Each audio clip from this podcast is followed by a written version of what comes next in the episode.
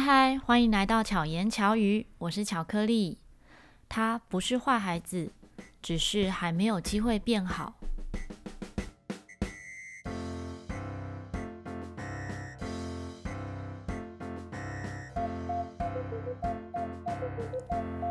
不知道大家在从小的学习过程中有没有遇过所谓的不良少年呢？或者是呃大人眼中的坏孩子？那么我自己国中的时候呢，不算是在升学班，所以我们班的同学呢就有不同类型的孩子。然后到我。高中的时候的打工呢，那时候的打工在工厂当作业员的时候，同事、哦、里面的同事们呢，也一些是呃所谓的不良少年学校里面的学生，所以成长的过程，其实我有一直有遇到不一样类型、不一样学习环境，或者是不一样成长环境的朋友们。那也因为在这样的相处中。就会发现，他们都很善良，只是行为上不见得是大家喜欢的。不管他们做什么打架啊，做什么很坏的事情，或者是当时的偷东西，可是就我跟他们的相处，我都觉得他们很善良，是都是好人。也许只是表象上会抽烟，然后爱喝，会喝酒，就是还没十八岁就会做很多可能。所世俗眼光中，也不能说世俗眼光啊，就是 也许是会被记过，或者是会被警察关的事情。好，那细节我们就不详谈，因为今天的重点呢是要来分享我在高关怀班教学的那一段日子。那因为有这一些的成长过程中所遇见的朋友们，所以也许是这些经历。让我在遇见高关怀班的孩子的时候，其实会有很多的共同的语言。我虽然没有经历过这些他们什么打架啊，或者是他们做一些坏事的经验，可是因为高中的时候或是国中的时候，都会听着同学们讲这些事情，然后或者是就在我眼前发生，所以就更能够同理这些孩子。在我刚开始教学的前几年。那个时候呢，到了一个就是汐止的一所国中，然后那时候是那一个学校的辅导老师和辅导主任邀请我到他们那边，就是教这群孩子。那可能部分的朋友不一定知道什么是高关怀班。所谓的高关怀班呢，他们是就是已经被学校退学了哦，可能有做过嗯什么样不好的事情，然后学校就把他们退学了。可是才国中年纪的孩子被退学之后，他其实就没有地方可以去了。那更可能会，也许是加入帮派，或者是去一些更不好的地方。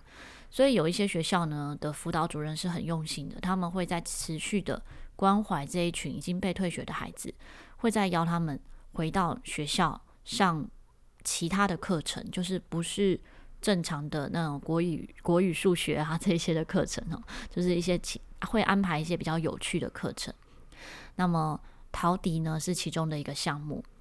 可是吹陶笛对这一群不良少年来讲一点都不酷，不是一件很帅哈或者是很酷的事情。所以要吸引他们，或者是要让他们会愿意上课，就是交朋友这件事就很重要。所以是先跟他们当朋友。那要让他们走进他们的内心呢，其实是蛮困难的一个过程。一个部分呢是刚刚前面讲到，因为我有一些朋友是这样的经历，所以我也会跟他们聊到这些部分。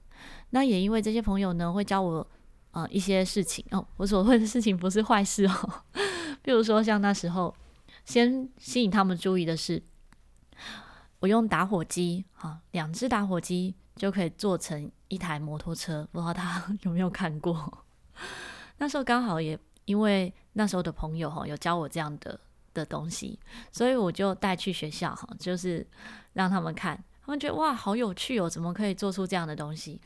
然后就开始有一点共同的话题，然后就开始讲到说要怎么拆解啊，怎么样去做成这个哈，就是从已经没有瓦斯哈，已经用完那个空的打火机的时候，然后哪些厂牌的打火机可以做出这样的东西。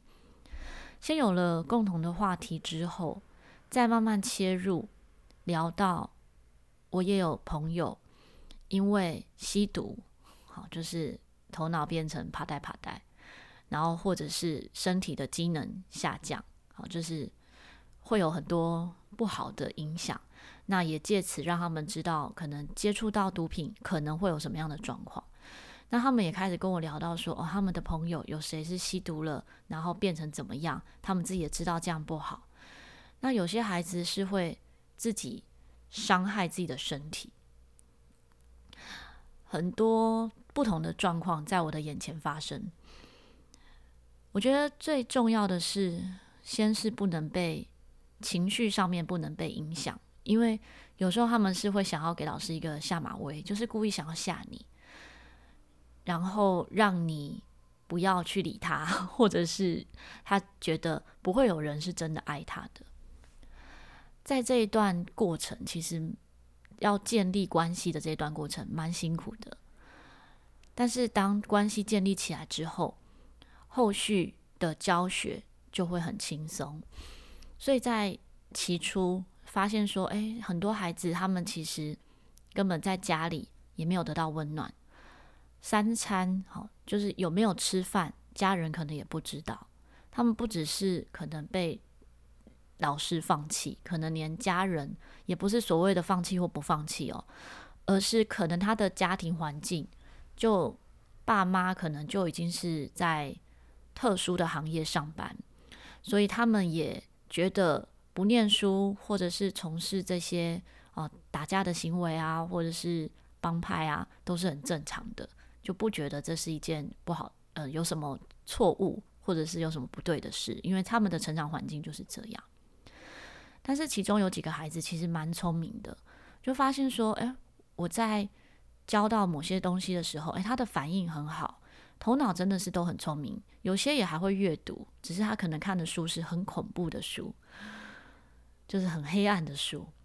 那借由这一些书籍，或是借由他们做得很好的地方，再去鼓励他们，再从中慢慢引导。那我现在要举几个例子，其中有一个孩子，那个时候他嗯。跟我说哈，因为我那时候跟他们说，如那时候还有在即时通的时代，哈，他们都是用即时通，我就跟他们说，如果遇到任何问题，可以从即时即时通跟我联系，或者是就是打电话，我都有给他们我的手机，打电话给我，因为他们可能不想要跟家长，或是不想要跟学校老师说他们遇到了什么困难，那我就跟他们讲说，那我虽然是。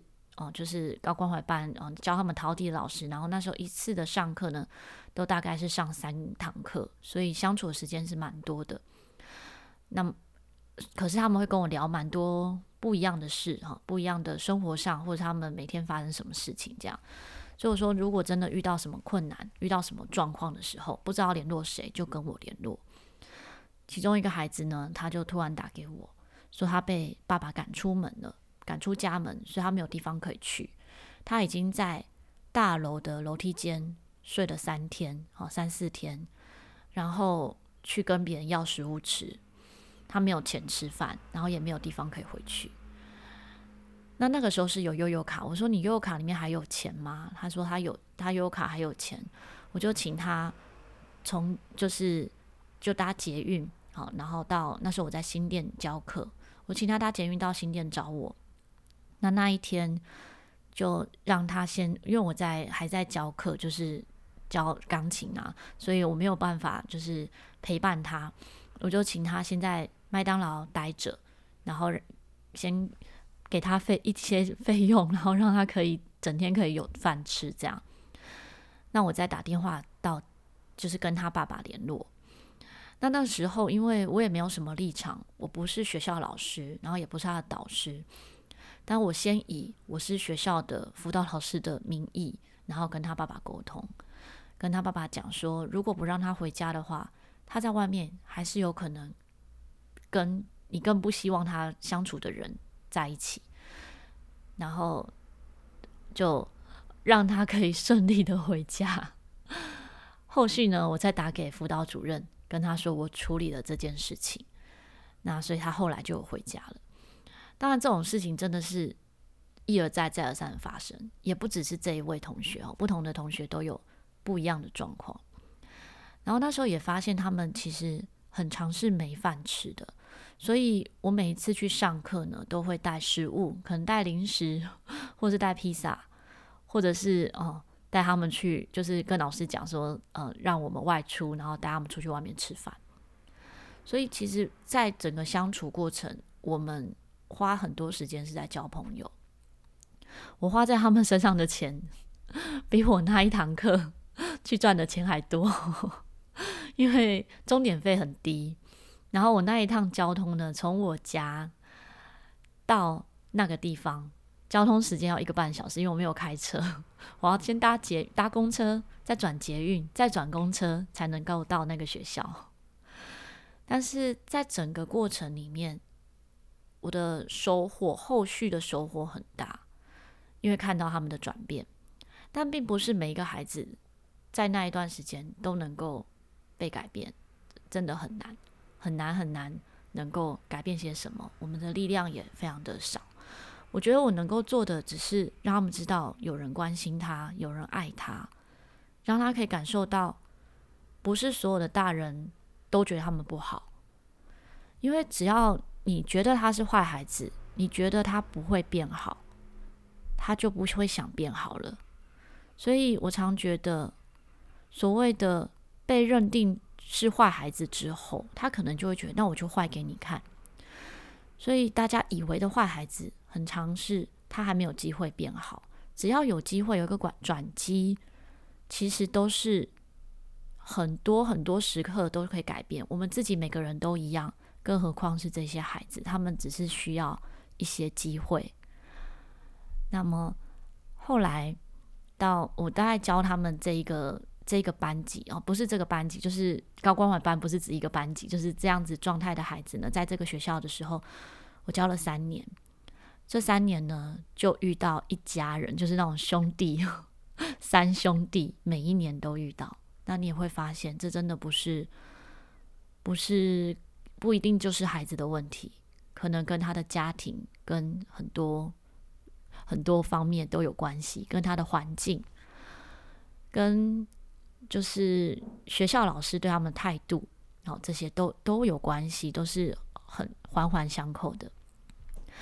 在第三年呢，那时候遇到的一群孩子，哦，就不像我第一年，就是跟他们那种感情非常好，因为第一年后来学生毕业了，那时候的孩子呢，第一年的孩子，我跟他们的感情好到到现在都还会联络。那第三年遇到的孩子，就是那种真的是逞凶斗狠，包包里面随时都是带着。带着打架的工具，带着刀，带着什么这些攻击的武器。那我去上课是下午的时间，有时候在路上遇到他们，我说：“哎，你们怎么还在外面？”就是就顺便把他们拎到教室哈，就发现他其实是准备要去打架的。他的包包里面什么东西都没有，就是只有刀。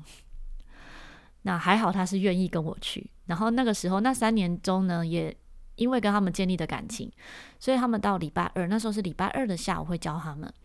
到底他们也日子过到不知道今夕是何夕，不知道礼拜几是礼拜几了。但是遇到我的课的时候，他们会互相呼朋引伴，然后说：“哎、今天礼拜二，巧克力老师会来，赶快来上课。”就是会邀其他同学来上课。所以那时候我的课程呢，到班率是算比较高的，就是大家是比较会来上课。那也因为大家慢慢愿意听我说话。慢慢变成朋友，他们才开始慢慢愿意吹陶笛。不然，吹陶笛这件事情，你想，我自己都觉得并不是一个很酷的事情，很帅的事情。更何况是他们，他们会觉得一点都不帅，对吧？而且他们吹的，因为经费的关系，他们吹的其实不是十二孔陶笛，是六孔陶笛哦，所以更不是一件很帅的事情，可能是一个可爱的行为。那也。很感谢他们是愿意接受的，让我有工作嘛，让我有机会跟他们分享。那我刚刚说到到第三年的时候呢，就有一个孩子，他是就是很会打架，很会，真的是不是打架而已，是打打杀杀的那一种。就是没有多久，可能才我才上完他们礼拜二的课，礼拜三在新闻上就看到他全身被砍了非常多刀，然后再隔一个礼拜，他就休息了两个礼拜，然后再去学校上课的时候，就给我看那些疤，他觉得那样很帅。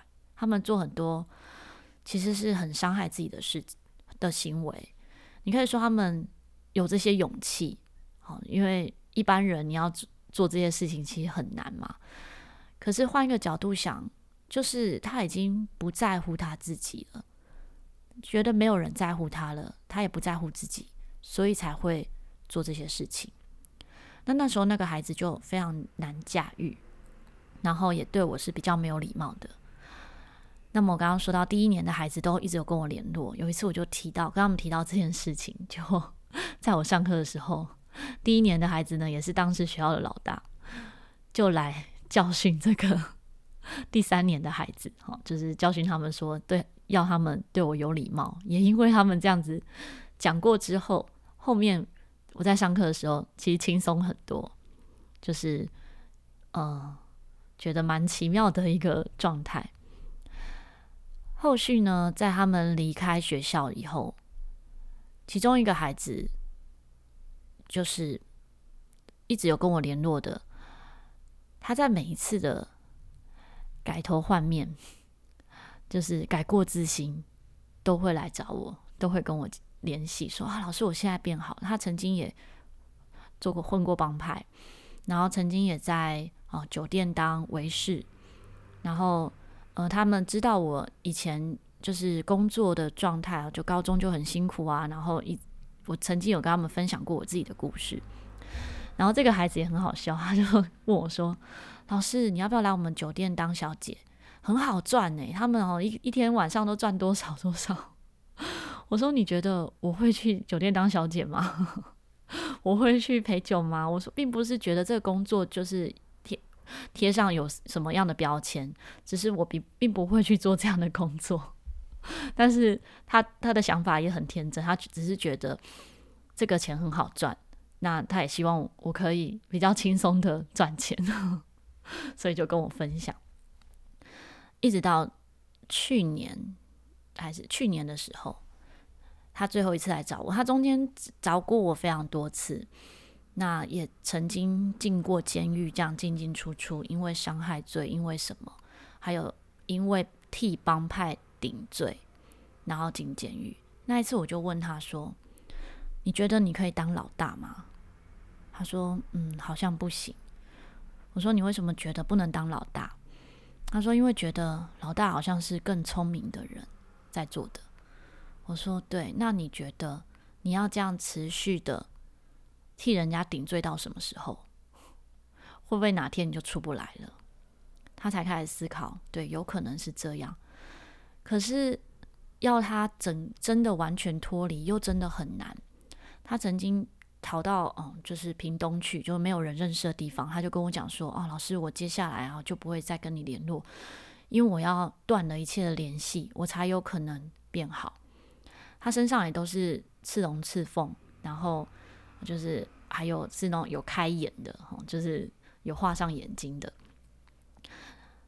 那他那时候说，就是他要脱离这样的环境，他只能够是类似隐姓埋名，然后不要跟原本的环境有接触，他才有可能改变，哦，就是离开他现在的圈子。可是真的还是没办法，就是原本的朋友都还是会再找到他，然后他也没有办法脱离。然后真的也是疫情的关系，反而另一个方面的帮助了他，就大家都躲在家里嘛，所以不会再出去外面。然后也因为这样有一些机会改变。那后来也是因为他一次的出国，然后就发现说，哦，他出国去找他的亲戚的时候，也才发现说，哦，原来他的哥哥可以。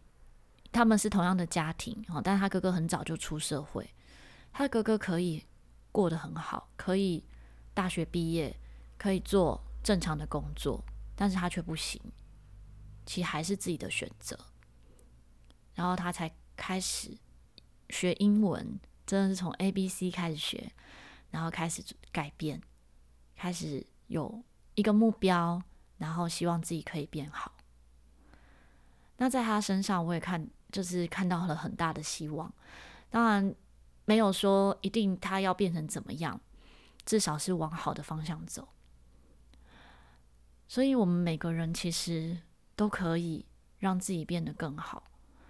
他们的环境，在那样子的环境里，就有时候是很像是在泥泞中，你越是挣扎，好像就越往下沉。你要顺着走，你就是一直在这个泥泞里。可是真的，我们每个人都也有机会是给他一个一只手，把他拉起来，或者是关怀他。